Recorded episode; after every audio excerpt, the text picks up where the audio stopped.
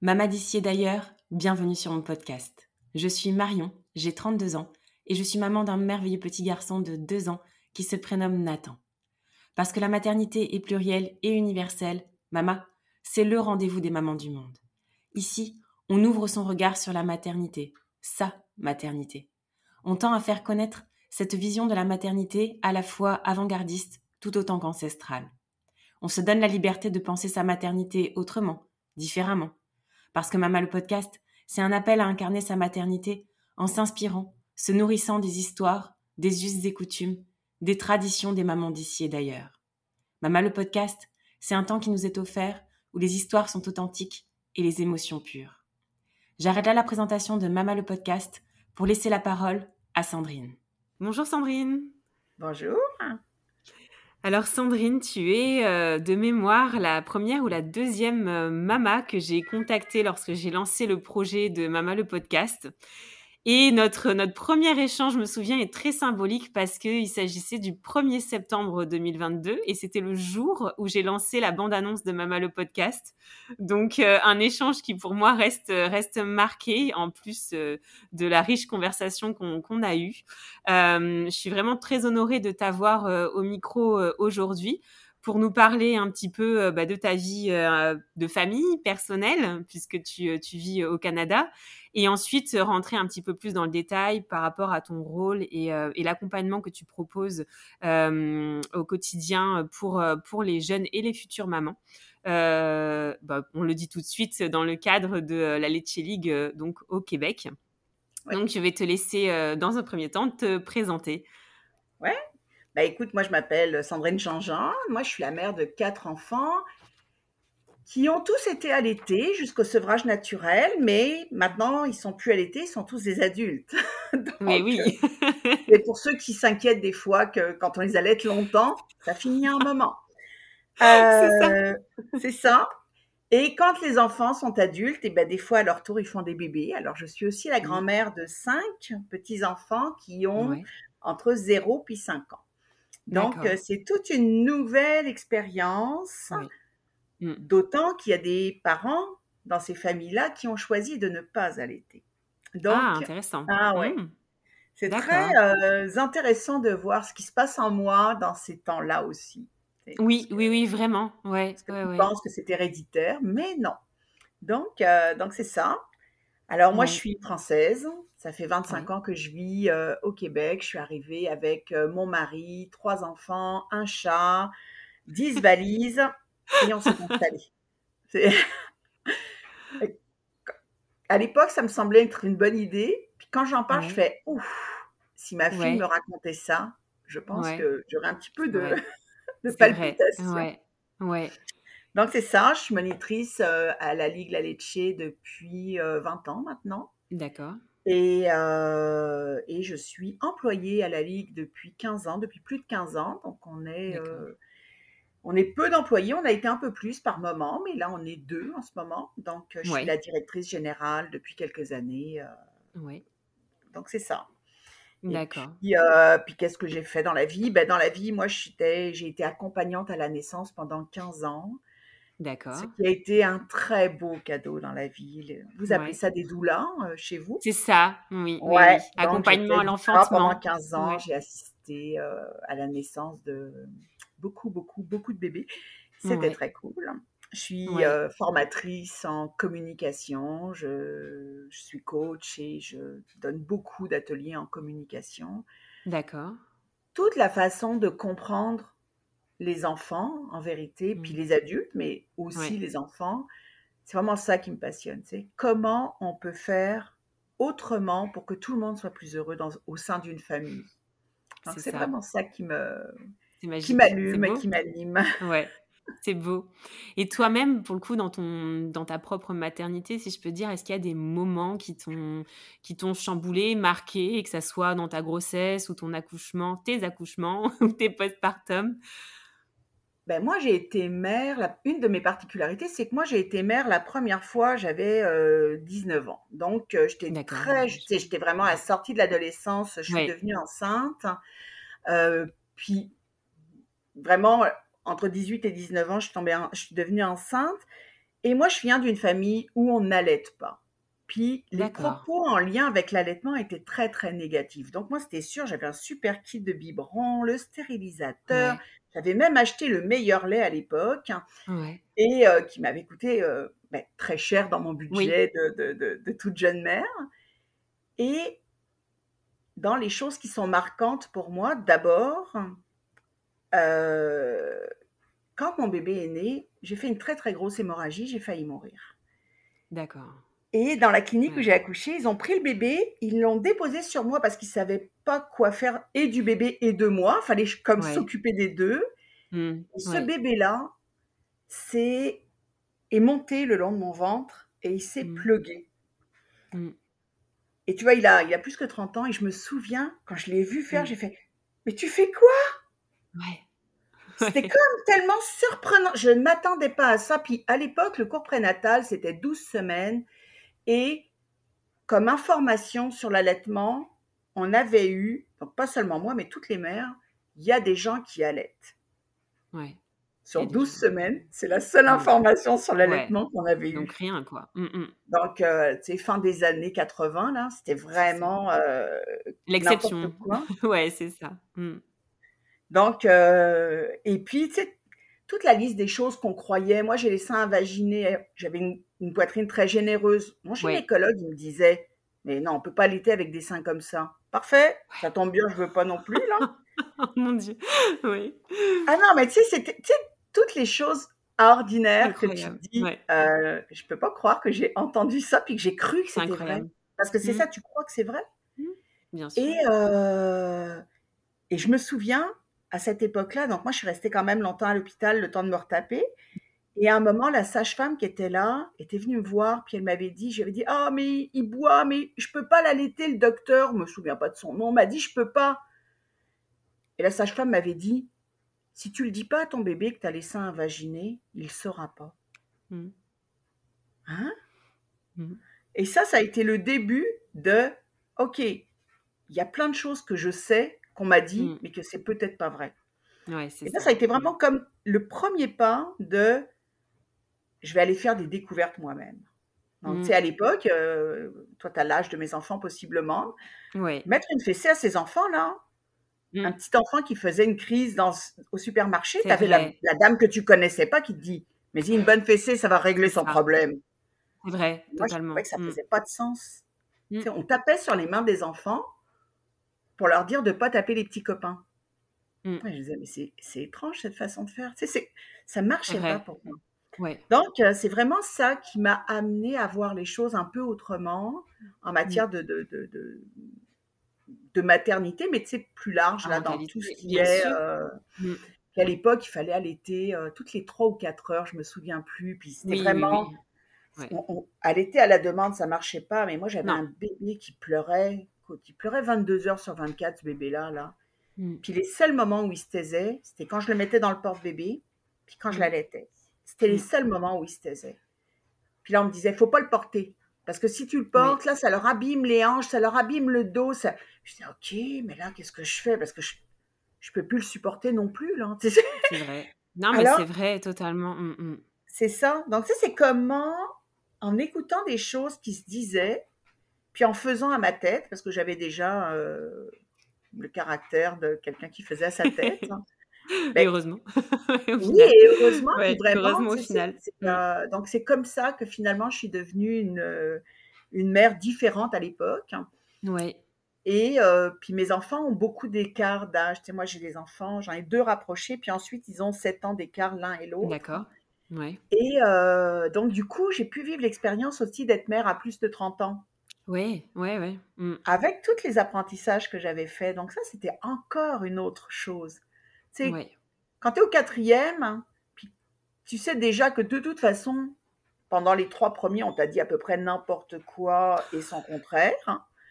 Bah, au quatrième, tu n'es plus tellement euh, enclin à écouter mmh. ce qu'on te dit. Donc, écoutes beaucoup plus ton cœur, tu as, beaucoup plus d'espace pour mmh. écouter. Puis comme tu as déjà fait tes preuves hein, comme mère, mmh. parce que dans le fond, les trois autres sont encore vivants, puis ça a l'air d'être assez correct. L'air de... Oui. là, tu te dis, OK, toute la pression sociale est moins grande. Tu te dis, bon, ben... Oui. Plus de confiance et peut-être beaucoup moins de culpabilité aussi. Exactement. Je ne sais pas si tu l'as eu, ce sentiment-là de culpabilité à un moment donné ou pas.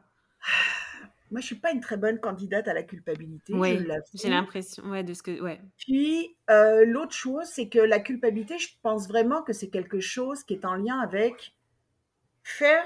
C'est pour moi comment je la vis la culpabilité. Puis je, mm. quand j'en vis, c'est vraiment comme ça qu'elle existe. C'est je fais un choix qui est pas un bon choix, mais je le mm. fais quand même, et j'assume pas qu'il soit un mauvais choix.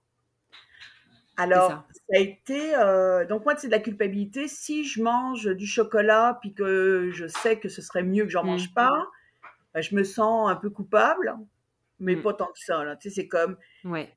Donc, l'allaitement, ça a été un peu comme ça. C'est le fait de, de choisir l'allaitement.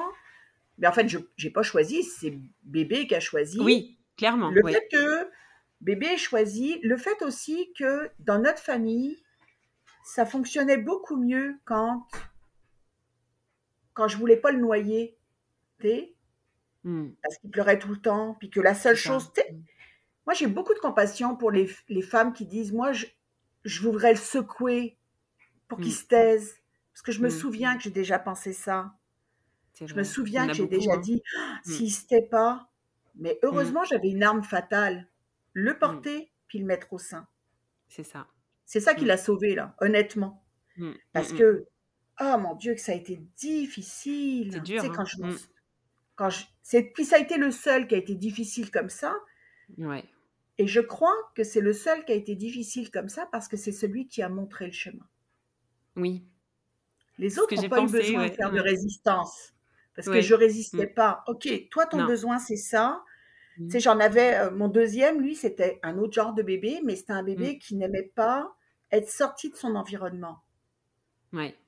Une fois que je l'observe, puis que je vois que c'est ça qu'il aime pas, ben, j'organise nos choses de façon à ce qu'on le sorte le moins de son environnement possible ou qu'on adapte l'environnement qu'on sort à plus de confort pour lui. Alors, tu sais, je pense qu'avec Yannick, ça a été vraiment comme toutes les choses qu'on me disait qui n'étaient pas correctes que je fasse, celles que je voyais que lui voulait que je fasse. C'est ça qui, a, créé beaucoup de déséquilibre.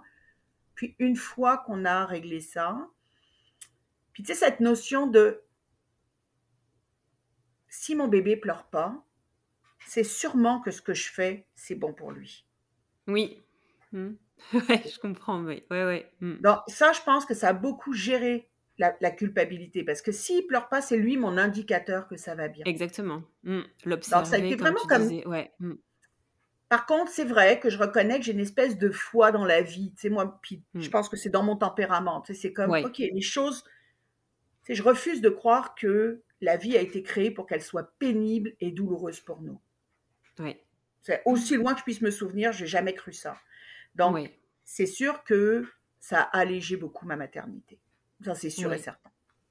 Et tu disais dans ta famille, justement, tu venais d'une famille qui n'a pas allaité. Euh, quel est le regard qui a été porté euh, Ça a été euh? très difficile. Hein. Voilà. J'ai entendu énormément de commentaires euh, puis de mmh. jugements. Là, c'était voilà. c'était des commentaires. alors, juste, je m'excuse pour les oreilles sensibles qui pourraient être heurtées par les commentaires. Non, tu peux y aller. mais c'est comme, ben là, t'es pas en Afrique. Ouais. Ok, c'est quoi le rapport Il n'y en a aucun. Mmh. Euh, puis je dirais que quand ils étaient tout petits, ça les a un petit peu heurtés, mais pas tant. Mais c'est plus quand je l'ai allaité qu'il a commencé à marcher. Alors là, mmh. puis j'ai allaité, il marchait. Je suis devenue enceinte la deuxième fois, j'allaitais encore. Mmh. Et le dernier boire que je lui ai donné a été euh, à la maternité le jour de la naissance de son frère. Et euh, là, je pense que j'ai tué ma mère. Là.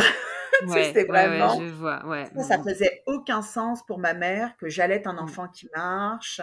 Euh, mon bambin qui réclamait le sein, puis tu sais, qui soulevait mon chandail euh, sans gêne. Ça, ça. ça, heurtait mes parents euh, au plus haut point. Puis le fait que j'allais en public aussi. C'est moi, je j'étais pas gênée. Puis les gens me disaient. Euh, puis quand moi j'ai commencé à l'été, je me souviens, les vêtements qu'on nous recommandait, c'était des chemises pour dégrafer.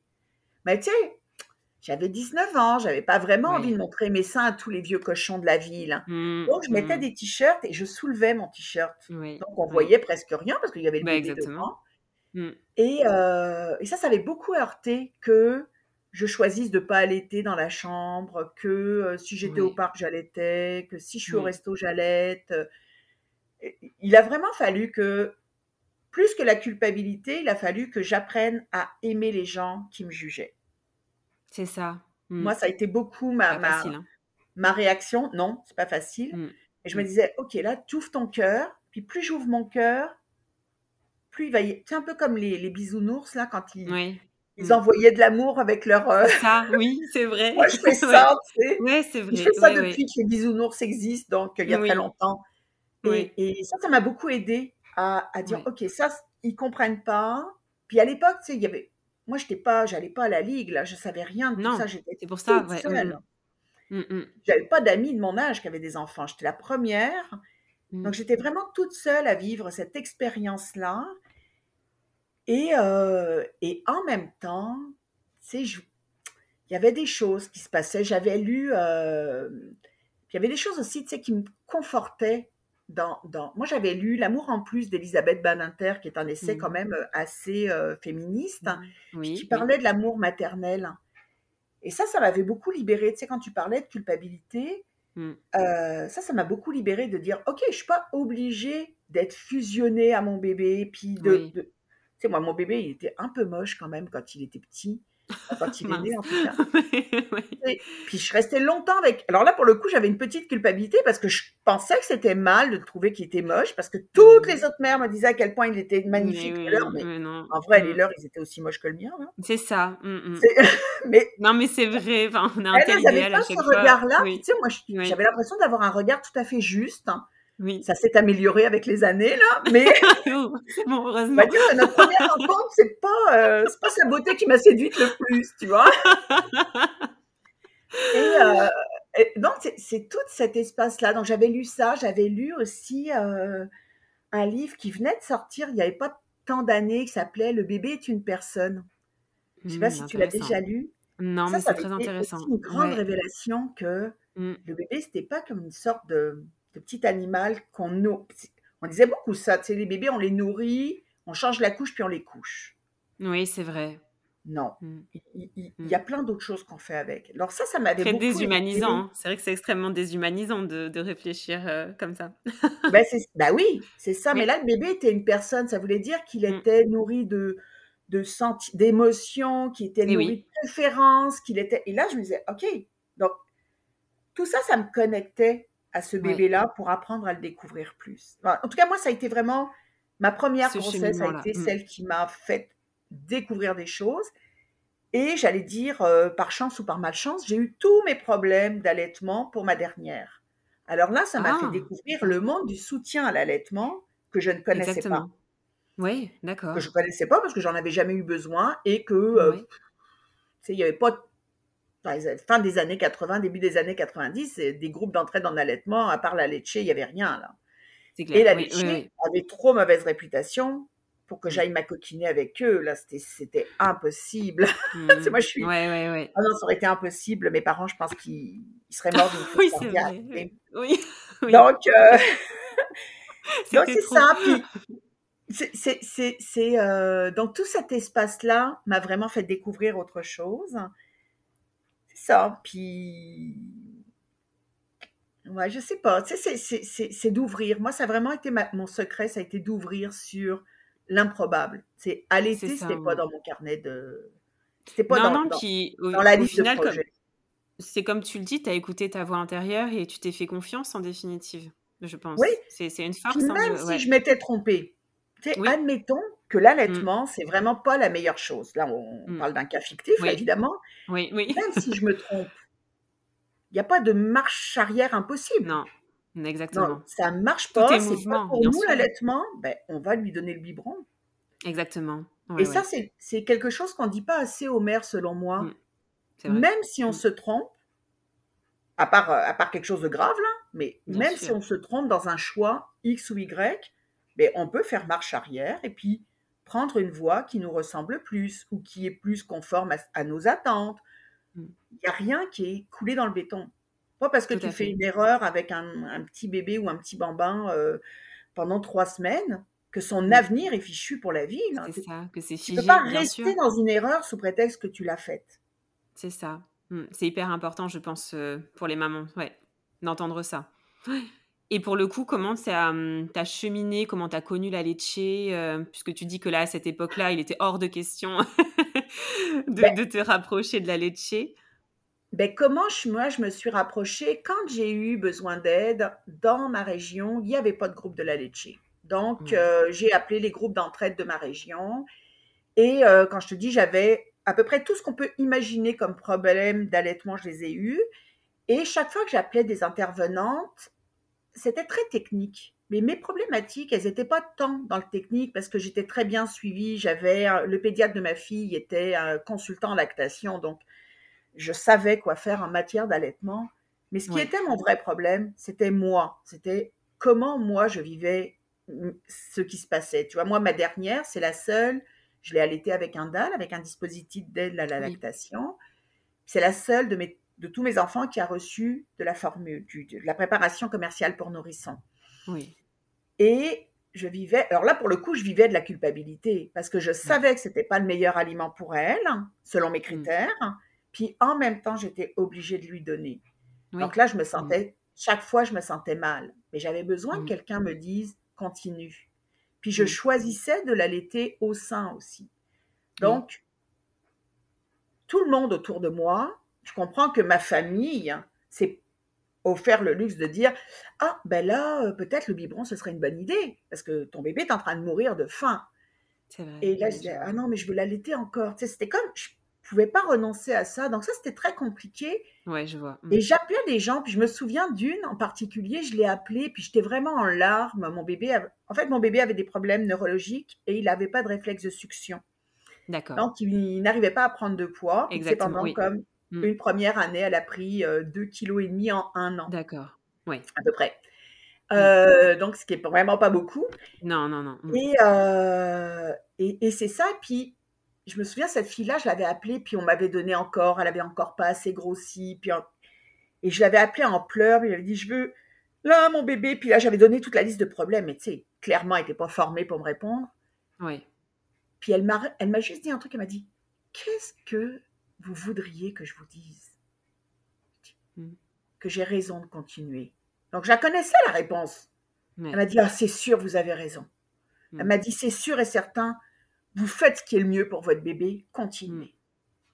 Hmm. C'est cette fille-là, je ne sais même pas son nom, je ne sais pas qui elle est, je ne me souviens même pas de quel groupe d'entraide elle était. C'est cette fille-là qui a fait la différence entre Jalette et Jalette. Donc, tu sais, quand des fois on se dit, euh, oh, ben, c'est Mmh. Les mots qu'on dit, c'est pas important, mais les mots qu'on mmh. dit font la différence. C'est dans mes histoires d'allaitement, j'ai quand même allaité euh, oui. pas une quinzaine d'années à tous ces enfants-là. c'est ça.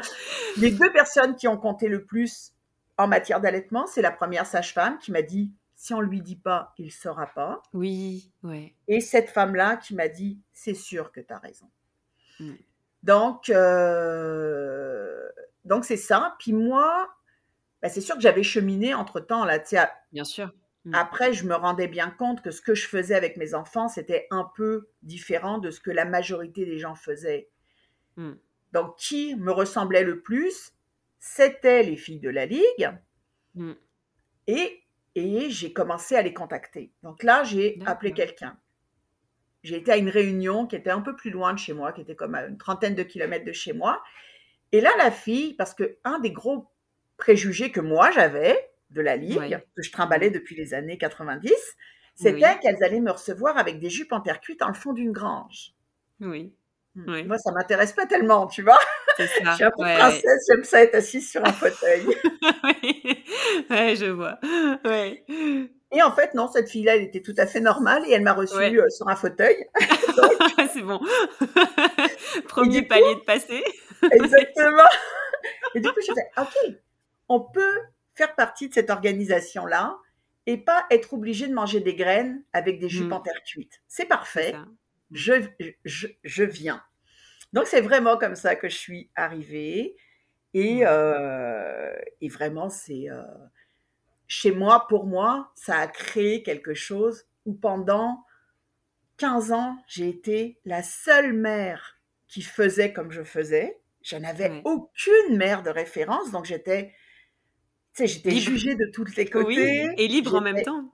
Hyper marginale. Mm. Puis en même temps, mais ça a développé aussi. Tu sais, j'étais pas libre. Ça a développé de la Oui, liberté parce que t'as j'avais, développé. Ouais, c'est ça. j'avais pas le Mm. choix. Si je voulais être en accord avec ce que je voulais, Mm. j'avais pas le choix d'arrêter de chercher la validation par les autres Exactement, parce que sinon ça fort, aurait, hein. pas fonctionné. Mm. Mais là, j'avais trouvé un groupe où j'allais pouvoir dire des choses Mm. qui étaient vraies pour moi et où j'allais être entendue Mm. dans des choses qui étaient vraies pour moi. Et ça, ça a vraiment fait la différence. Mm. Donc, c'est tout. c'est comme ça que je suis arrivée à la C'est comme ça que tu es arrivée à la Lecce. Et donc, Ouais. pour le coup, j'ai déjà eu l'honneur d'avoir euh, Saba, une animatrice de la Lecce, euh, Mhm. ici en France, à Lyon. Euh, elle, elle est animatrice, donc elle a pu déjà nous parler un petit peu euh, de, de, de ce qu'elle euh, proposait, notamment dans le cadre de réunions euh, euh, bah, pour accompagner euh, les, les, les jeunes mamans, les futures mamans aussi, euh, sur toutes ces questions euh, de, de l'allaitement.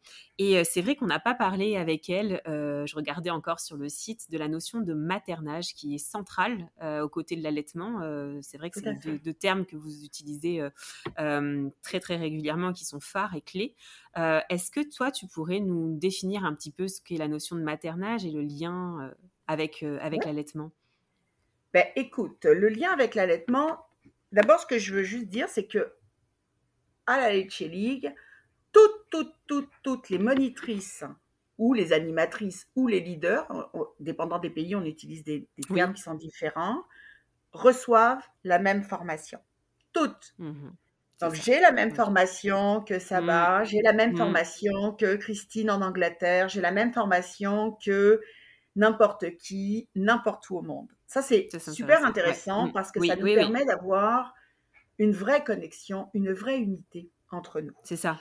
Euh, puis tu sais, c'est- pas, tu peux pas dire, oh les filles en France elles sont mieux qu'au Québec C'est ou ça, qu'en. Angleterre, elles sont pareilles. Donc euh, après, Mm, mm. évidemment, il y a des humains Mm. et on peut avoir des affinités avec une humaine plutôt qu'avec une autre. Ça, c'est autre sûr. chose. Mais la formation est la même, donc euh, les, les exigences sont les mêmes, puis ça. la manière dont on est recruté est la même.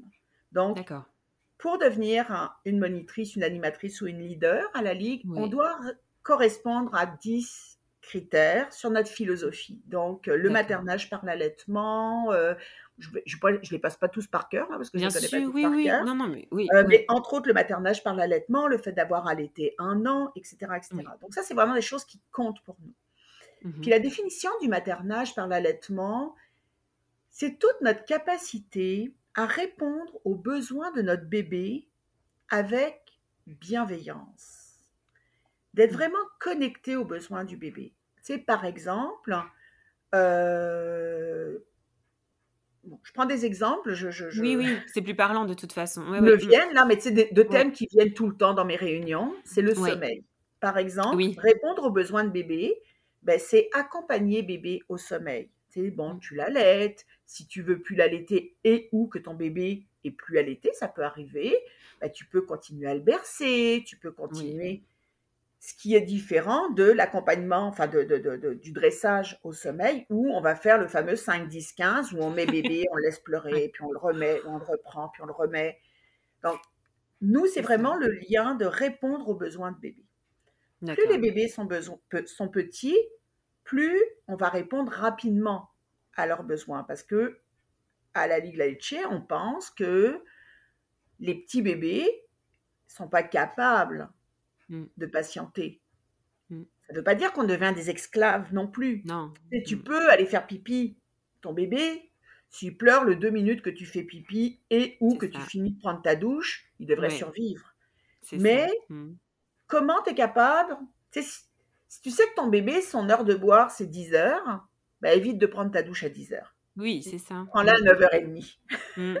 Parce que tu peux prendre ta douche quand il y a l'autre parent qui est présent. Oui, c'est juste avoir un peu de bon sens, bien sûr. Oui, mm. oui mais mm. tu sais, c'est pas donné à oui. vraiment comment on base un peu les choses autour des besoins de bébé. Répondre aux besoins de bébé, c'est aussi allaiter bébé à la demande. Contrairement à ce que moi j'ai fait, enfin non, contrairement à ce qu'on m'a dit de faire au début. Oui, voilà, c'est ça. c'est ça. Parce que j'ai beaucoup menti continue de hein, dire sur ce que je faisais. Ouais, oui, ouais. Quand le médecin me disait, vous nous c'est bien aux 3 heures. Ah bah oui, absolument. Oui. Non, je, je me reconnais. Ah bah, toute la nuit. c'est faux. Oui, oui, oui. Euh, donc, c'est vraiment cet espace de comment on répond aux besoins de bébé, de, à ses besoins à lui, spécifiques. Hmm. Pas, pas forcément au mien, puis pas forcément à celui de, de, Julien, comme à celui de toute la fratrie. Hmm. Julien, c'est un bébé unique. Peut-être qu'il a des besoins différents de hmm. Emma puis euh, Juliette. Donc, c'est vraiment comme ça qu'on. C'est ça la définition du maternage. La maternage, tout à fait quand ils grandissent, nous, on parle de guider avec amour. Puis j'insiste un peu sur le guider avec amour parce qu'il est arrivé beaucoup euh, ces dix dernières années des choses que nous, on faisait à la Ligue depuis, des, depuis 60 ans et qui ont trouvé des noms. Donc, euh, c'est la DME, on en a parlé euh, ensemble. Oui, oui, c'est vrai. Et nous, on faisait mm. ça, mais ça n'avait pas de nom, mais on donnait à manger de la nourriture naturelle à nos enfants. La, Maintenant, j'ai découvert ça, la motricité libre. Mais à mon époque, ça voulait dire tu mettais ton bébé par terre et puis qu'il faisait ses affaires. C'est ça, c'est ça. Non, non, il était parqué. Alors, c'est ça, c'est toutes ces choses-là. Mm. Euh, et guider avec amour, c'est parce qu'on a une responsabilité comme parents de mm. faire de ces petits bébés-là et de ce petit bambin-là un adulte autonome et responsable. Donc, comment on l'accompagne en étant respectueux de ses besoins, en étant respectueux de, de, ce qu'il est capable, tout en l'amenant à la prochaine étape. c'est, tout ça. le maternage. Mm. c'est, euh, on force pas les enfants à manger, euh, on, mm. on les force pas à dormir tout seuls euh, quand ils ont six mois, on les mm. force pas, on les on les garoche pas à la garderie jusqu'à non on les dépose, on fait des, on essaye parce que c'est pas toujours c'est pas toujours possible, je concède, mais on essaye le plus mmh. possible d'avoir des intégrations plus longues. On essaye d'avoir des journées de travail plus courtes. Mmh. Euh, moi, quand ma fille allait à la garderie, je l'allaitais. J'allais à la garderie, je la déshabillais, je l'allaitais, puis mmh. je la donnais à, sa, à, à l'éducatrice. Puis quand je revenais la chercher, j'étais assise sur les petits bancs de bébés, là. les, petits bancs, ils sont tout petits, les têtes dans les manteaux. Oui, et je l'allaitais parce que son besoin, son besoin était d'être connecté à moi. J'attendais pas d'être revenue à la maison. Donc ça, c'était les choses. Ça, c'est un exemple. Mais il y en a plein d'autres. Euh, donc le maternage, c'est vraiment notre disposition à répondre aux besoins de bébé et notre disposition à le guider avec amour. Avec amour, ouais, c'est fort. C'est, c'est... Justement, tu, tu, tu l'as dit, donc les missions sont, sont, sont les mêmes de partout, euh, quel que soit, euh, quel que soit j'ai envie de dire, le, lieu euh, où est ancrée la laitier dans le monde. est-ce que, comme tu as ces deux casquettes un petit peu France, Canada, ces deux visions, est-ce que tu tu constates ou tu as constaté des, des, différences. Je vais pas dire des retards ou des avancées, mais on va dire des différences entre entre la façon justement d'accompagner son enfant. on a parlé de la DME quand on a fait l'appel préparatoire sur des sujets comme comme ceux-ci qui peuvent être très intéressants, je pense, à, à, entendre pour les mamans qui nous écoutent. Ben, écoute, moi, quand ma fille, il y a des grosses différences. Et ici, euh, on est quand même entouré d'anglo-saxons, donc veut, veut mmh. pas. Mmh. Euh, on est quand même plus nord-américain que les Français, évidemment. Mmh. Et euh, donc, il y a quand même beaucoup d'influence sur des choses que l'on fait de façon plus anglo-saxonne, on va dire ça comme ça. Donc, crier sur les enfants. Ici, tu vois pas ça, là. Jamais, jamais, jamais dans la vie, tu vois quelqu'un crier sur son gamin. Peut-être qu'il crie chez eux, mais pas dans la rue, là. Euh, mettre une fessée à son enfant dans la rue, ça, tu vois jamais ça. Puis depuis 25 ans, là, je te, je te parle pas de oui, maintenant. bien sûr. Mais moi, j'ai jamais vu ça.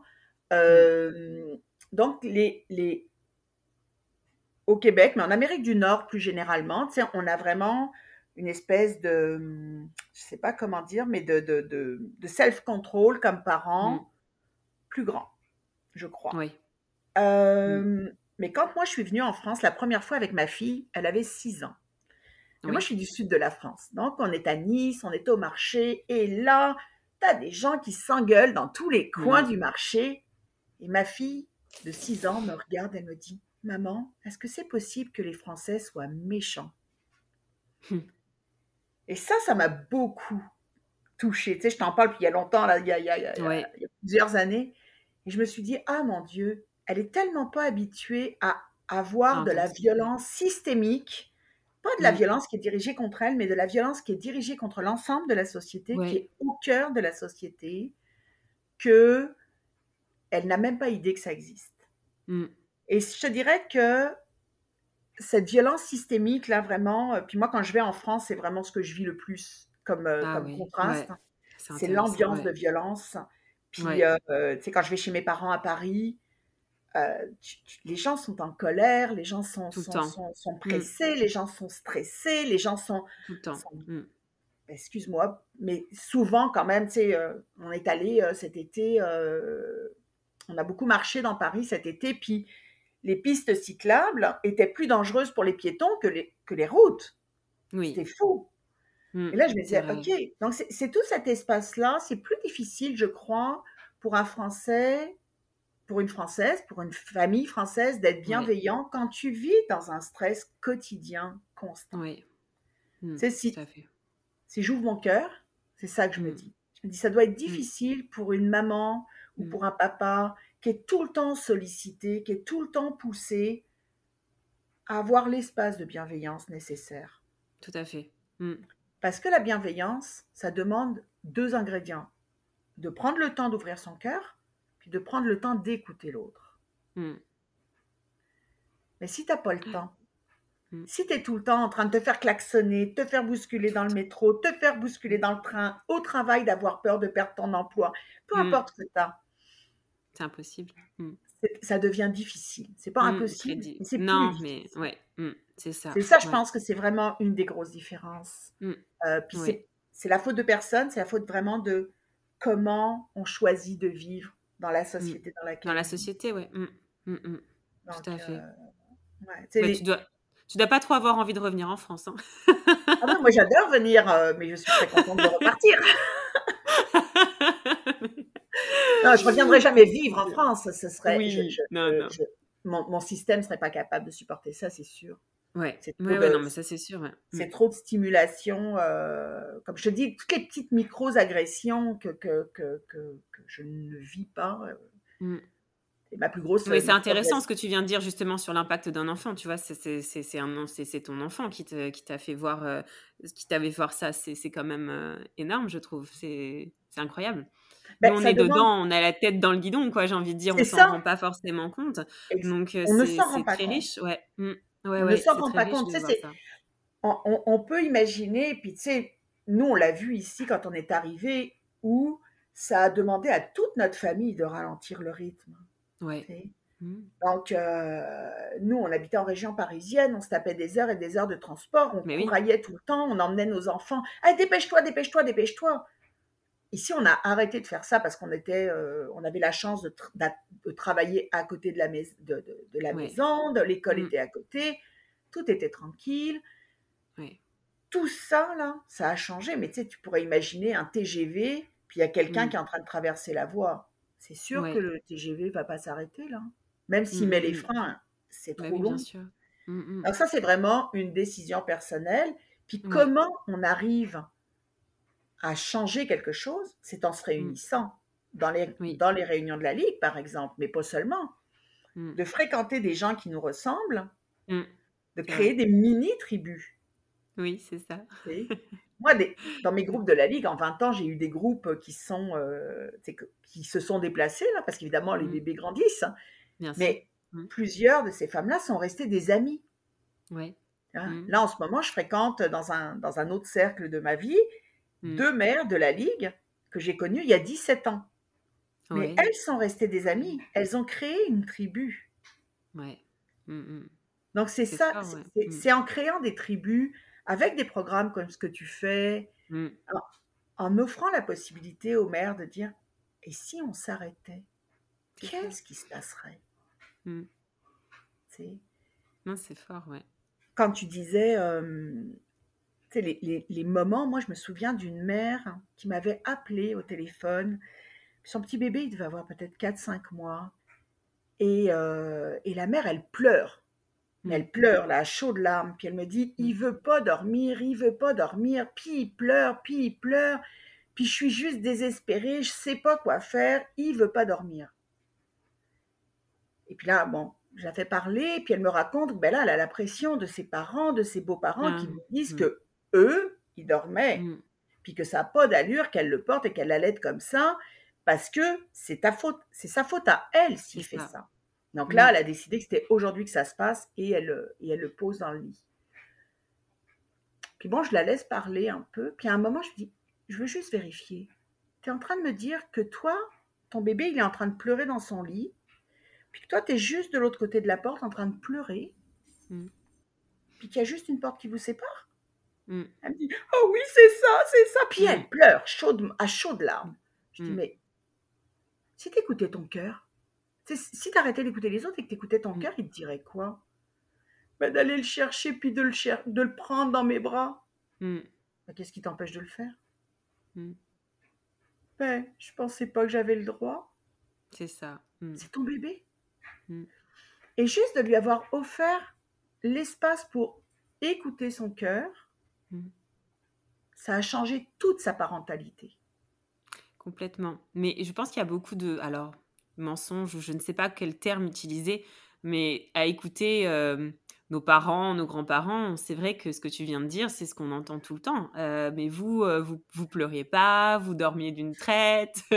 vous- mais c'est vrai, enfin, on, on avait l'impression que ça nous arrive, on a l'impression, en tout cas, quand on a ce type de réflexion, que ça n'arrive qu'à nous et que donc on est une mauvaise mère, parce qu'on a entendu que ce genre de choses. C'est ça. Mais moi, je crois qu'il y a plusieurs théories. Il y, a, il y en a. La première, c'est que la majorité d'entre nous, on n'a pas été allaités. Oui. Donc, on mangeait trop, on recevait vrai, trop oui, de préparation commerciale pour nourrissons. Mm. Puis quand même, on va se dire qu'elles étaient certainement de moins bonne qualité. Euh, Oui, moi, j'ai c'est 50 ans, il y a 50 ans, et et même il y a Oui. 35 ans, que maintenant, on va quand même sûr. donner euh, à César ce qui appartient à César. Possiblement que ça s'est amélioré, en tout cas, j'espère. Oui. Donc, la préparation commerciale pour nourrissons, c'est plus difficile à digérer pour un petit bébé et possiblement qu'on en mangeait trop. Puis moi, quand j'habitais en France, je me souviens très bien parce que mes enfants dormaient pas la nuit. Puis on me disait, assez rapidement, on m'a dit ça. Et si tu mettais des céréales dans le biberon, ils dormiraient mieux. Mm. Donc, il y avait des stratégies qu'on utilisait, que nos parents utilisaient, possiblement, Mm. pas tous. Il y a des bébés qui dorment très bien, hein. on va se le Bien dire. y a sûr, mais bien sûr, bien sûr. Oui. ils dorment très bien, puis c'est comme ça. Mm. Mais c'est Mm. pas la majorité.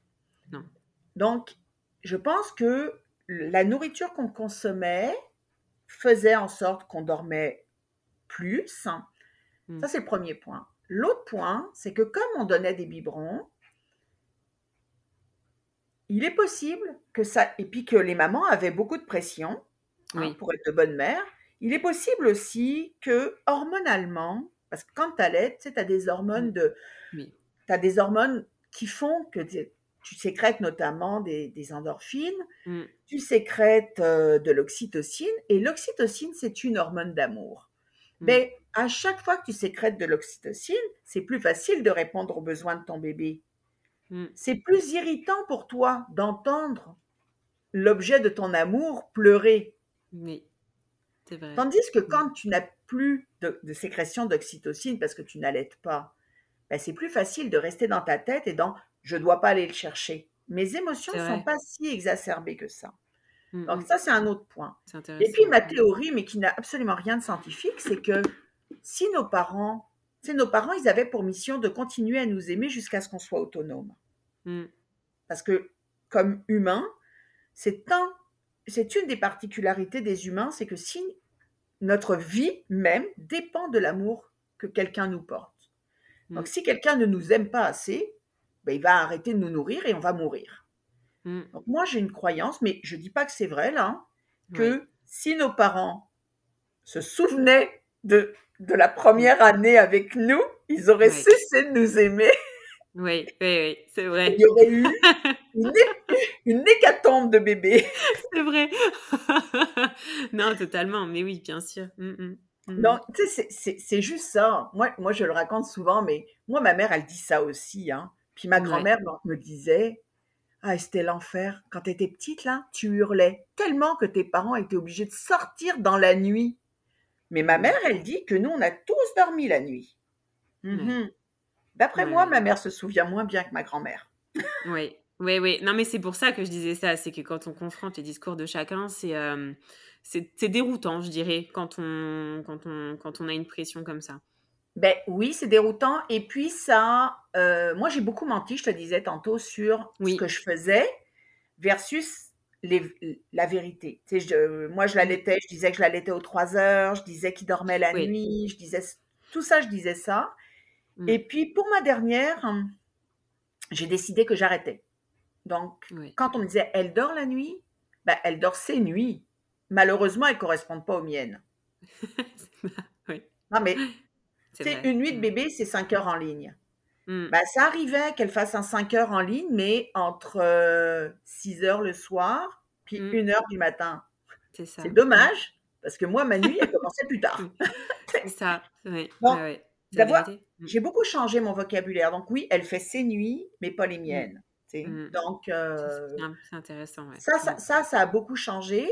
Puis ça a Mm. aussi permis à d'autres mères que je fréquentais de dire que elles aussi, elles avaient les mêmes problèmes, que leur bébé dormait pas la nuit, puis qu'elles étaient fatiguées. Donc ça, encore une fois, dans l'esprit de communauté puis de tribu.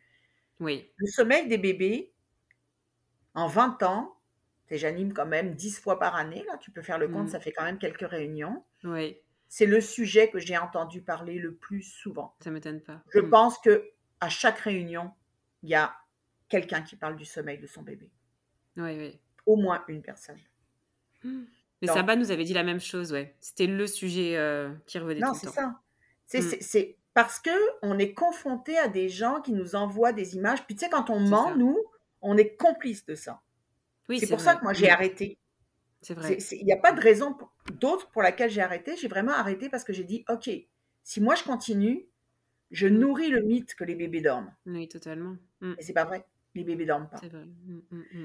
Puis Mm. de, de- de faire de la lecture, hein, les, les- parents vont faire beaucoup de lecture euh, pour euh, trouver des solutions. Mais tu sais, nous à la Mm. Ligue, par exemple, on a traduit un livre du docteur Sears il y a, il y a plusieurs, plusieurs années euh, sur le sommeil des bébés. Mm. Ben, c'est notre meilleur vendeur encore maintenant. Parce que ça donne des informations sur comment sont fabriqués les bébés, comment ça fonctionne un cerveau de bébé. Mm. Un bébé, ça a besoin d'être réhydraté dans la nuit parce qu'il Mm. est tout petit. Donc, il a besoin d'être réhydraté. Son cerveau est surstimulé toute la journée, puis même la nuit. Oui. Donc, il a Mm, besoin d'être nourri, de recevoir de la nourriture tout le temps pour fonctionner et, et continuer à grandir. Personne ne nous dit jamais ça. Non, non, non, c'est sûr. Comment on peut le savoir? Donc, c'est tous ces éléments, c'est vraiment de, de dire la vérité, Mm. puis de choisir à qui on le dit.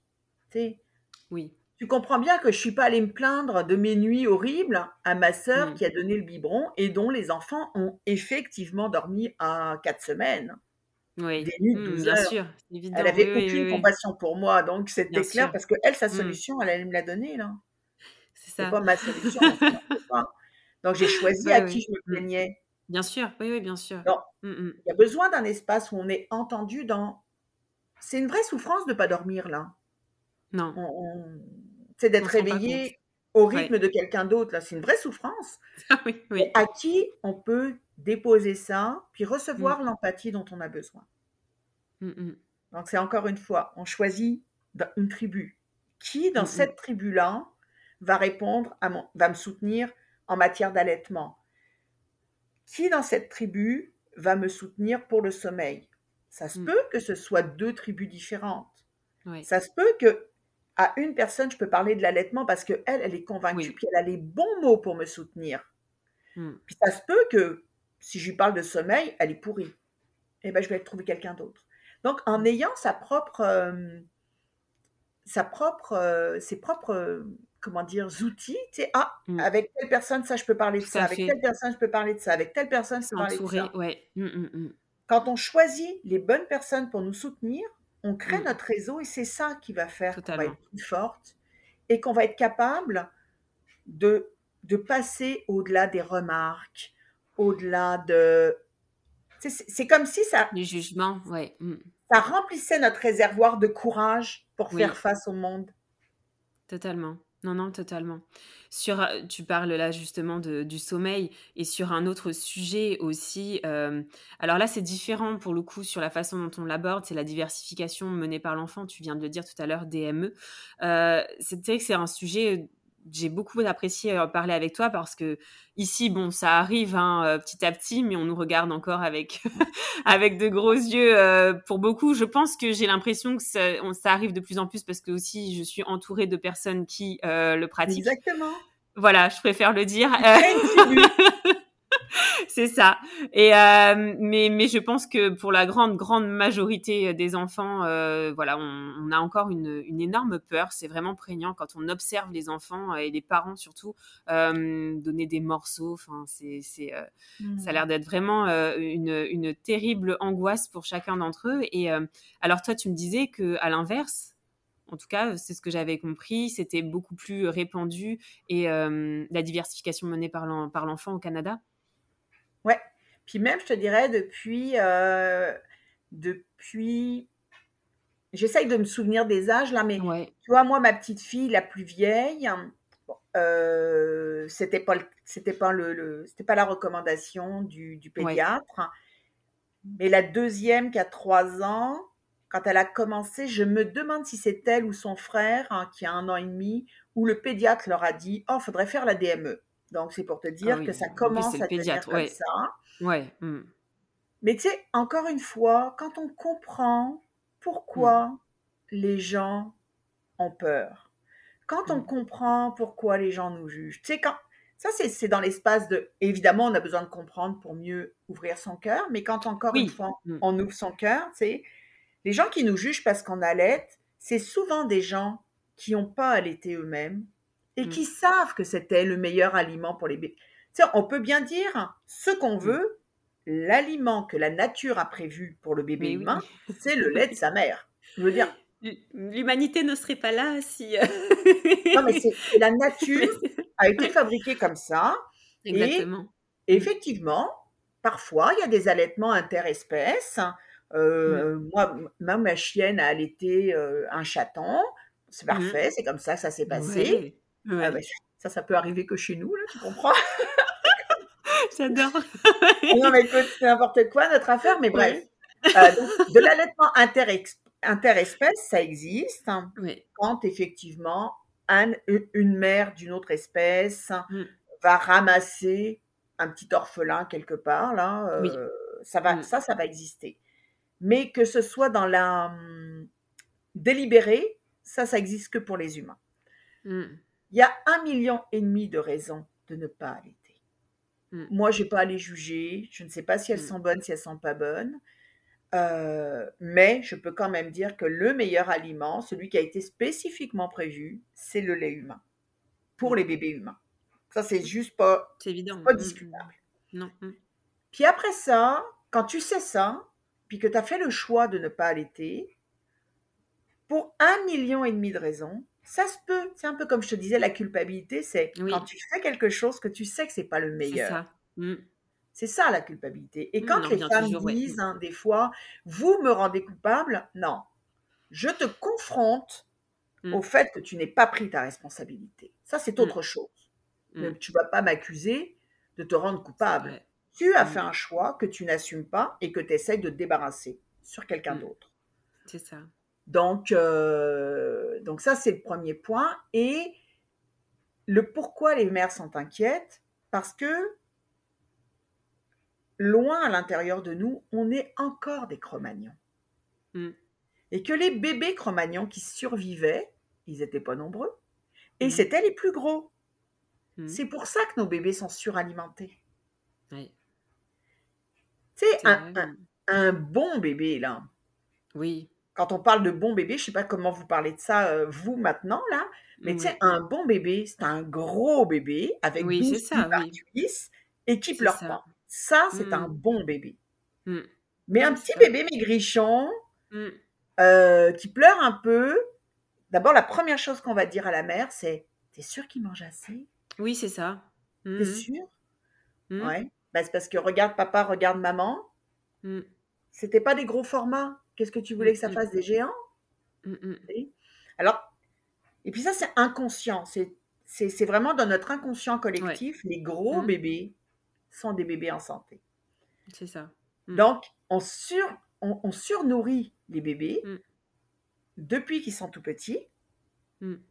Avec, et, quand ils passent à la nourriture, euh, aux aliments complémentaires, c'est aussi ça qu'on fait.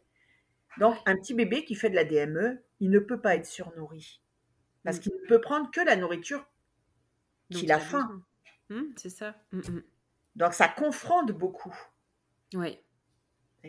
Donc, il y a vraiment, quand on comprend ça, on fait, OK, qu'est-ce que tu peux faire autrement? Et, les gens, tu sais, c'est, je sais pas comment dire, mais c'est un peu comme l'allaitement. L'allaitement, quand en 56, les fondatrices de la Ligue de la Lecce League mm. se, réunissaient, jamais elles auraient pensé qu'elles allaient être présentes dans 82 pays. Mais oui. Jamais. Mm. Mm. Mais c'est parce que elles ont laissé du temps, parce qu'elles ont ouvert leurs portes, parce qu'elles ont ouvert leur cœur. Elles ont fait des petits. Et la DME, c'est la même chose. Parce que des gens vont vous voir, vont voir vos petits manger des petits morceaux, qui vont voir que ces enfants-là vont grandir et devenir des adultes. Ben, ça va devenir normal. Puis, comme mère, faut jamais oublier qu'on est le modèle de quelqu'un, même mm. si on ne le sait pas. Mm. Il y a toujours une femme qu'on va avoir croisée, une jeune fille, une petite fille, qui va nous avoir vus un jour mm. avec notre enfant et qui va, quand elle va devenir mère à son tour, dire moi ce que je veux, c'est être une mère comme Marion. c'est ça. Moi, c'est ça mon inspiration. Moi, c'est ça mon inspiration quand j'allaite. non, mais oui, vraiment. Ouais. Plus que quand euh, c'est la DME, c'est vrai. Moi, c'est vraiment l'allaitement. C'est vrai qu'on est tellement. Euh, en tout cas, ici, en, France, c'est vrai que c'est un sujet dont je voulais parler avec toi aussi. Tu, tu, tu me tends la perche, donc la, la saisie. Euh, on se cache quand on passe le stade de d'allaiter un enfant qui marche. Ouais. clairement, après, je sais pas si tu as été, mais nous ici, on a vraiment des on parle de l'allaitement en France, j'ai l'impression que euh, pour, euh, pour dire euh, telle femme s'est reçue une gifle parce qu'elle a était dans un lieu public, telle femme a, été virée d'un musée parce qu'elle a été voilà. Mmh. et en fait, j'ai l'impression qu'on parle de l'allaitement en France uniquement sous cet angle-là. Et, c'est vrai que moi, je sais, mon petit va avoir trois ans, je l'allaite toujours. c'est un garçon. et, c'est vrai que c'est vraiment difficile. c'est vraiment difficile en France quand on, quand on allait un bambin, d'allaiter en public. Et, euh, et, moi, je voulais savoir euh, comment ça se passe au Canada? Est-ce qu'il y a ce regard-là euh, quand toujours ou pas? Oui, il y, a, y, a, ce regard-là, mais tu sais, un peu comme ce que tu disais, moi, je fréquente, c'est sûr, moi, je fréquente juste des gens de ma tribu. Hein. Eh ça, c'est un choix que mmh. j'ai fait il y a très longtemps de... Ouais tous les gens que, que, qui étaient là pour pas être d'accord, me dire à quel point j'étais une mauvaise ceci, une pire cela, ça m'intéresse pas. Bien sûr. Mais de temps en temps, je sors dans la vraie vie et, là, je vois des choses. Donc, mm. ici, au, Québec, on a eu quelques histoires de mères qui se sont faites sortir d'un centre d'achat. Euh, mm. En fait, comme ils ont installé beaucoup de salles d'allaitement partout, oui, c'est ça. Mm. Les gens ont confondu le fait qu'il y ait un espace prévu pour le faire avec l'obligation de le faire dans cet espace-là. Exactement. Deux choses différentes. C'est bien qu'il y ait des mères qui puissent être moins à l'aise avec leur, euh, mmh. le fait d'allaiter en public et un espace pour allaiter partout. Ça, c'est merveilleux. Je suis euh, demi fois pour cent. Je suis pour mmh. ça. Mmh. Cependant, ça ne veut pas dire que si je suis au musée, moi, j'ai pas envie d'allaiter devant la Joconde parce que mon bambin, c'est là. Moi, la Joconde, je veux la voir. Ben, mm. je vais pas aller dans la salle d'allaitement qui est à l'autre bout du musée, me retaper mm. la file pour voir la Joconde quand c'est enfin mon tour. Exactement. Mm. Et euh, nous, on a ici euh, un tribunal qui gère les droits de la personne. D'accord. Donc, les femmes qui ont été sorties de centres d'achat, de musées, de choses comme ça, se, ont porté plainte aux droits de la personne. Donc chez nous, c'est devenu un droit immuable. En fait, c'est le droit du bébé de manger quand ça donne. Quand il veut, où il veut, ouais. Mmh, mmh. Quand il veut et où il veut. Donc, mmh. avec cette charte-là, ça, ça, a beaucoup limité et oui. ce genre d'intervention où euh, parce que ça arrive encore, tu sais, je sais pas, un gardien de sécurité un peu zélé qui, euh, qui, est du haut de ses 22 ans, euh, mm, va mm. jouer les, policiers, mm. il va dire, là, et puis ils appellent la police et tout, là, t'imagines, la mère, comment elle sent, là. Non, mais c'est affreux. horrible. Hein.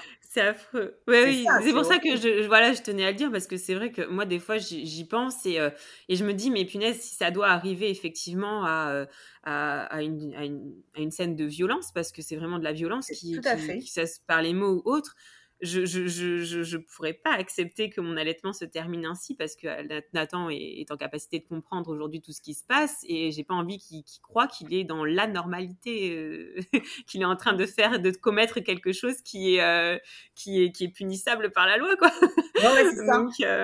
effectivement, c'est de la violence, puis c'est de la violence mmh. systémique. C'est vraiment le mmh. système complet qui fait vivre cette violence-là. Mmh. Et puis, elle se répercute à plusieurs places.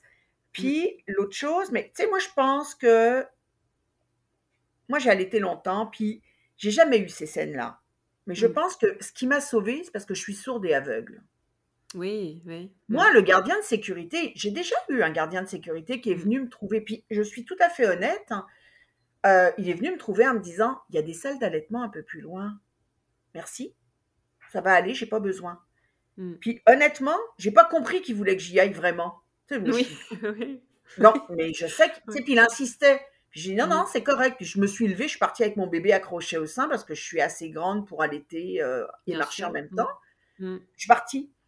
Du coup, il a perdu la pogne qu'il avait sur moi. Et je crois que quand quelqu'un nous avertit, faut le prendre comme un avertissement, mais pas une répré... pas un avertissement de il faut ceci. C'est plus, savez-vous que il existe des salons d'allaitement oui, je sais, je vous remercie, mais ça va aller. puis quand nous, on va changer notre discours plutôt que. Puis là, je ne dis pas que c'est ça qui se passe, parce que je ne le sais pas, mmh. j'ai jamais assisté à une scène, mmh. mais je suis persuadée que la, la, comment dire, la roue de la violence, c'est parce que la mère va commencer à se justifier en disant ben oui, c'est ça. Et, et c'est là que la personne en autorité va exercer puis asseoir son autorité. Tout à fait. Alors que si la mère, elle est sûre d'elle et puis elle dit, ah non, mais ça va être correct, euh, si ça dérange, je vais juste bouger. Mmh. Elle, va juste bouger. Il n'y a personne mmh. qui va y courir dans le centre d'achat après en disant, là, là, vous sortez parce que vous avez allaité. C'est pas vrai, ça n'arrivera mmh. pas. C'est vrai. Donc je pense que c'est beaucoup, dans ces cas-là, ça va être beaucoup dans la réaction, comment la mère réagit. Si la mère, elle se met à crier sur l'agent de sécurité, par exemple, c'est sûr qu'on on on rentre dans un conflit l'agent de sécurité va vouloir sortir la mère. Mmh. moi, j'ai beaucoup cette croyance que Totalement. Mmh. plus on va être ancré dans ce qu'on fait, nous, en sachant mmh. que c'est la bonne chose à faire, plus ça va être possible de pas de tenir tête, parce que justement, si on tient tête, c'est là qu'on crée de la discorde et puis de, comme on fait monter le problème, mais plus de comment on, s'échappe du problème. C'est un peu comme si tu savais qu'il y avait un trou puis un piège. Tu n'es pas obligé de rentrer dedans sous prétexte que c'est au milieu du chemin. C'est ça. Il y a un moment, il, y a un, piège, même si c'est le chemin, montre-toi plus maline, puis contourne le, piège. moi, je pense qu'il y a vraiment quelque chose à ce niveau-là à faire pour nous, là, pour mère allaitante, oui. de, se positionner en disant, bah, et plus les gens vont nous voir, plus mmh. ils vont voir que on est euh, parce qu'il y a chaque personne qui est heurtée par notre allaitement ou par notre différence dans les choix éducatifs qu'on fait, parce que c'est pas seulement l'allaitement. Tu sais, tu pourrais donner le biberon et quand même faire des choix éducatifs différents. Tout à fait. Mais chaque fois que tu fais les choses en dehors de la norme sociétale mmh. dans laquelle tu vis, il y a des gens que ça va heurter. Mmh. Donc, c'est à toi d'être suffisamment certain parce que tu t'es bien entouré de ta tribu, mmh. parce que tu t'es convaincu.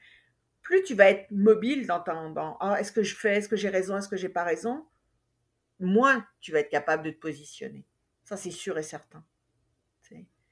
Donc, ça, ça fait la différence. en tout cas, selon moi, là, ça fait vraiment la différence. Tout à fait. C'est vraiment très très intéressant et puis, euh, et puis voilà, ça nous arme un petit peu, ça nous donne un petit peu de, de, voilà, de, force et en tout cas un schéma différent de pensée pour pouvoir, euh, si jamais il y, a des, il y a des mamans qui, qui, connaissent ce genre de situation.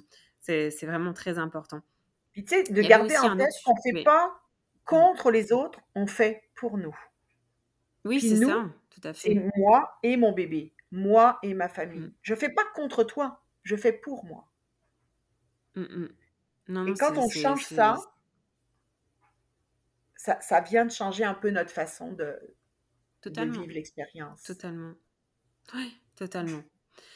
J'avais aussi une autre, une autre. il me restera peut-être encore deux sujets. J'avais un autre sujet euh, dont on n'avait pas parlé, j'avais pas connaissance du tout. J'ai vu sur votre site que vous aidiez aussi, vous accompagnez les mamans réfugiées. En fait, c'est c'est plus quand on est dans des... Tu sais, il y a des espaces, par exemple, quand on reçoit des mères réfugiées, euh, on a des... On a des compétences à la, à la mais possiblement en France, c'est la même chose puisqu'on a la même formation. On a, nous, euh, au Québec, en tout cas, fait vraiment, choisi d'aller euh, suivre des formations sur les spécificités dues au fait d'être réfugié. Parce que c'est sûr que le rapport au corps peut être différent. Euh, tu sais, dans les camps de réfugiés, là, c'est pas, pas toujours joyeux, hein. Euh non, je pense à ça, au stress post-traumatique, au trauma qu'ils ont pu vivre, à, tout ça, effectivement, oui. Mmh. C'est ça. Puis, il y a aussi, il y a aussi des croyances qui, qui, viennent aussi encore de certains pays où, pour être, comment dire, plus haut dans la société, ben, c'est la préparation commerciale pour nourrissons qu'on va donner. Donc, comment on ramène mm. ça autrement? C'est comment on ramène dans... Mm. Oui, mais quand il arrive une catastrophe, tu sais, l'allaitement, c'est quand même pratique parce que mm. c'est toujours là, c'est toujours à la bonne température, puis tu risques pas de t'empoisonner avec de l'eau pas, potable. on ramène ça, puis c'est vraiment, je pense, que ce qui fait notre spécificité, puis pour les réfugiés, mais pour tout, parce que, à ma connaissance, au Québec, en tout cas en ce moment, on n'a pas de groupe spécifique pour recevoir des réfugiés. Par contre, il y a des groupes dans des quartiers où il y a un grand nombre de réfugiés.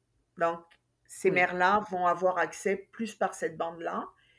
Et, euh, et là, effectivement, c'est toute la... la notre formation, elle, elle dure environ une année.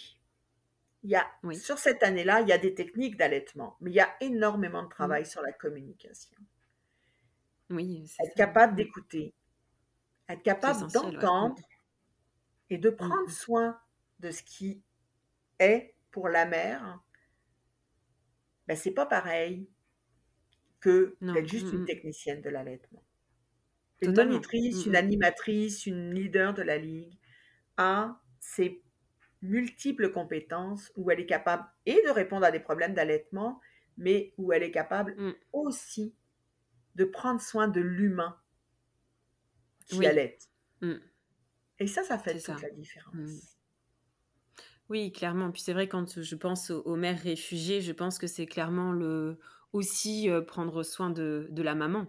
C'est ce que je veux dire euh, peut-être plus, alors je sais pas, hein, dis-moi, mais j'ai l'impression que c'est peut-être plus de prendre soin de la maman parce que je pense que dans des situations effectivement extrêmes où, où elles ont subi un stress euh, tellement intense et, traumatique, euh, effectivement, je pense qu'il doit y avoir des blocages euh, qui sont plus importants que la majorité peut-être des... ou pas d'ailleurs, on n'est pas censé connaître non plus toute la vie de, de chacun, mais, mais ça doit être quand même des, un public peut-être qui est beaucoup plus traumatisé Ah bah, c'est sûr, hein. enfin possiblement. Là, mmh. moi, je, moi, j'habite Québec. Je suis dans un dans une région qui est quand même très protégée. Là, on va quand même le dire.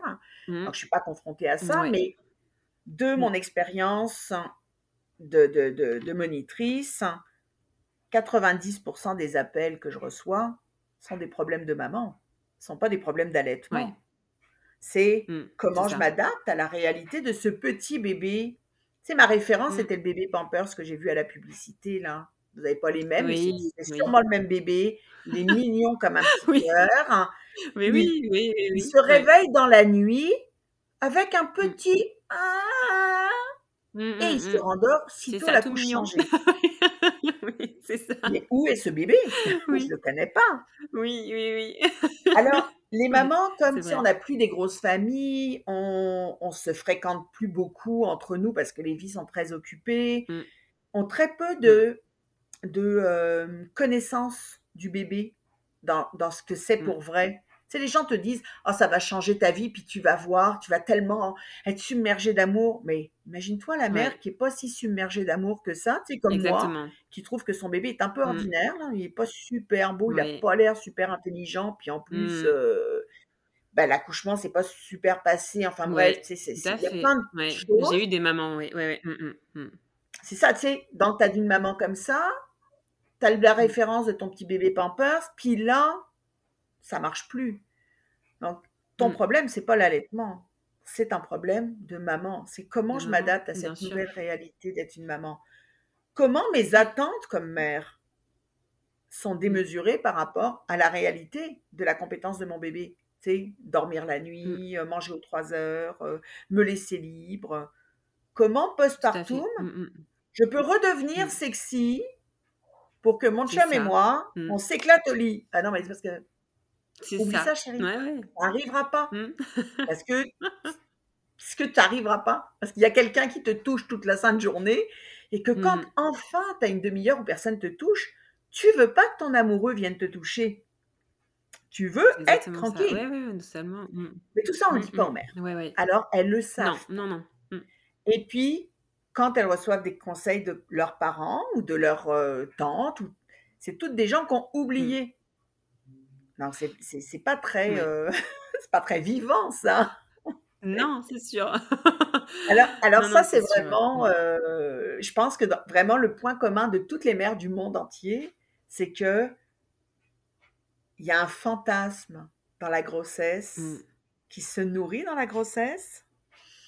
Tu sais, ils mmh. se marièrent et eurent beaucoup d'enfants, là. On est un peu là-dedans. Oui. Mmh, et à un moment, on nous livre l'enfant et alors, mais il n'a mmh. rien du tout du fils du prince charmant, quoi. Je veux dire, euh, oui, oui, mmh. un enfant tout à fait normal. Il pleure, mmh. il, ne mange pas quand ça nous adonne et il dort pas quand, quand, c'est notre moment. C'est pas parfait ce bébé-là. Exactement. je pense que c'est une grande force. C'est une, Ben, je, je, peux parler, je pense vraiment pour l'ensemble de, des leaders à travers le monde. Là, comme je disais, dans 85 pays, mmh. on, est on, est là, on est à peu près 8000.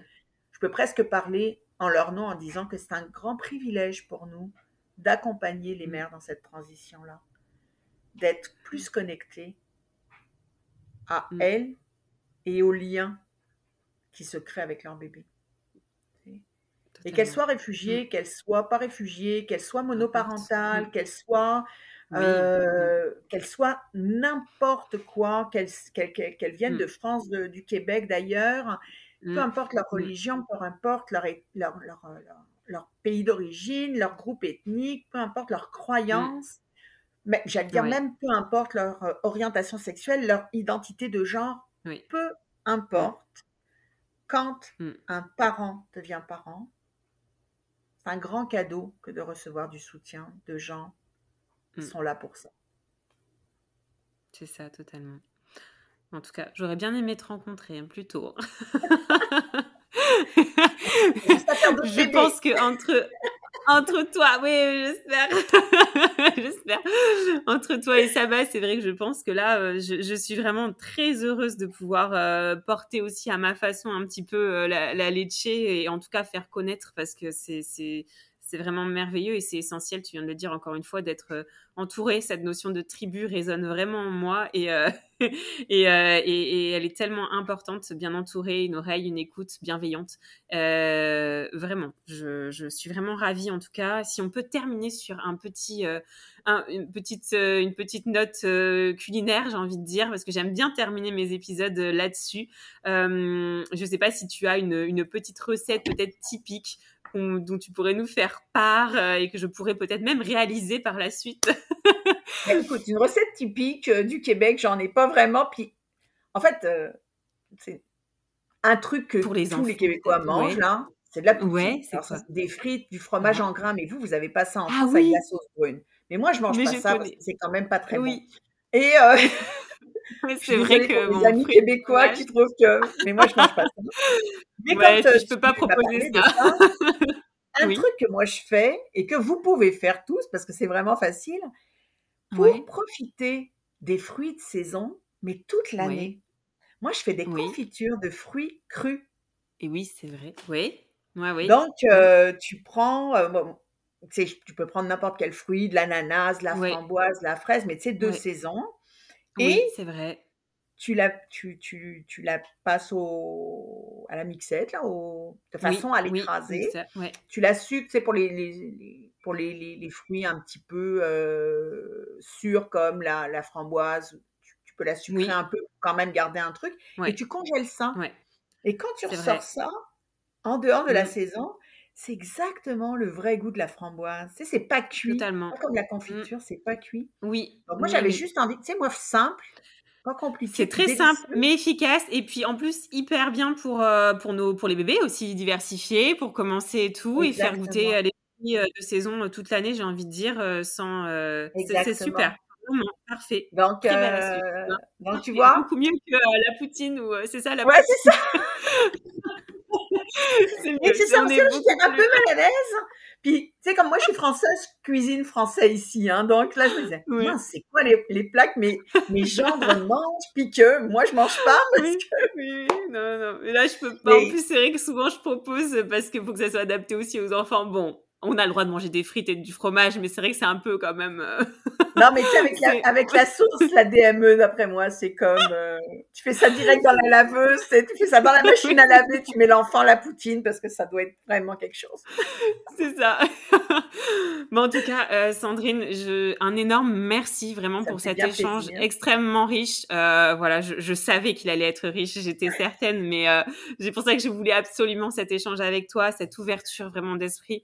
Et euh, et puis voilà, vraiment, j'ai le mot tribu qui résonne, qui résonne, et j'espère qu'il résonnera aussi euh, pour toutes les mamas qui nous auront euh, écouté.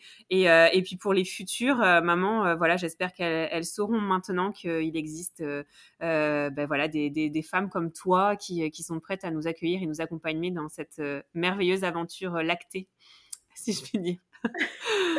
Donc voilà, vraiment merci Sandrine. Et puis, euh, et puis euh, voilà, s'il y a d'autres sujets, je serais ravie de pouvoir euh, réenregistrer encore un épisode avec toi ou une de tes collègues, peu importe. Vraiment merci. Ça va me faire bien plaisir. Ben, merci, beaucoup Sandrine. Ouais. Et puis je te souhaite une très belle continuation avec cette aventure qui, une maman à la fois, c'est juste que si on veut avoir un monde meilleur, mmh ben, faut commencer quelque part. Puis c'est une à la fois. Mmh. exactement, exactement. Merci beaucoup, Sandrine. Et de toute façon, je te dis à toi bonne journée. Nous, c'est la bonne soirée. bonne journée, oui. Et puis, bah, à bientôt, en tout cas. Parfait. Bye bye. Merci. Bye. Mama, merci pour ton écoute si précieuse pour moi et toutes les mamas auditrices. Abonne-toi à mon compte Instagram mama.lepodcast pour y retrouver les moments phares des épisodes et bien plus. Mama le podcast est présent sur toutes les plateformes d'écoute, les plus connues, ainsi que sur YouTube. Alors n'hésite pas à t'abonner, commenter, liker et partager à toutes les mamas qui souhaitent entrer dans notre cercle de mamans du monde. Je te dis à très vite dans un nouvel épisode avec Ingrid, une maman camerounaise qui viendra vous parler des vertus des plantes africaines pour se soigner et soigner nos bébés. Elle vous parlera aussi des traditions et coutumes africaines qu'elle a reçues de sa mère et de sa grand-mère, comme la purge à l'hibiscus qu'elle a elle-même pratiquée pour ses deux grossesses.